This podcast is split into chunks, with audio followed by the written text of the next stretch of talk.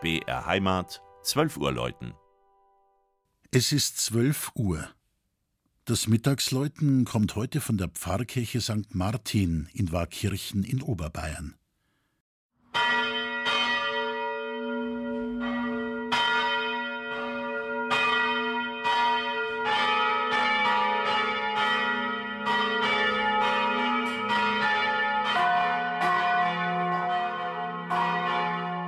Auf halber Wegstrecke zwischen Miesbach und Bad Tölz, eingebettet in die reizvolle Hügellandschaft des alten Vorlands, liegt Warkirchen.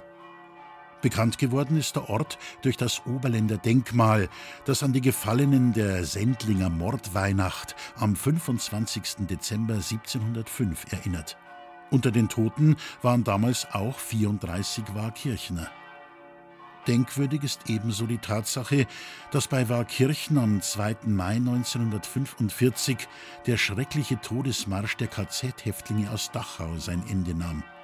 Auf einem Votivbild in der Pfarrkirche ist zu lesen, durch Hunger und Kälte und lange Märsche erschöpft, glaubten wir, unser letztes Stündchen sei gekommen. Im Dunkel der Nacht sehen wir plötzlich den Kirchturm von Warkirchen.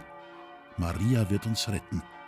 Am 2. Mai dankten wir in einem feierlichen Gottesdienst der Patrona Bavarie für die glückliche Rettung aus den Händen unserer Peiniger unter dem sicheren Tode. Das Gotteshaus ist im Kern spätgotisch und gehörte ehemals zum nahen Kloster Tegernsee. Nach einem Brand 1737 wurde im barocken Stil erneuert, was den Bau bis heute prägt.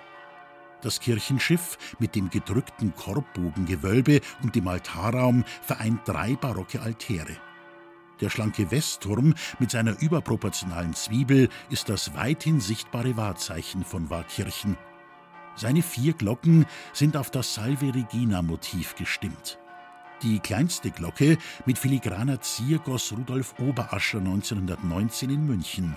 Sie trägt die Inschrift Mortuus Plango, Tote beklage ich. Die drei größeren kamen 1950 aus der Erdinger Gießerei.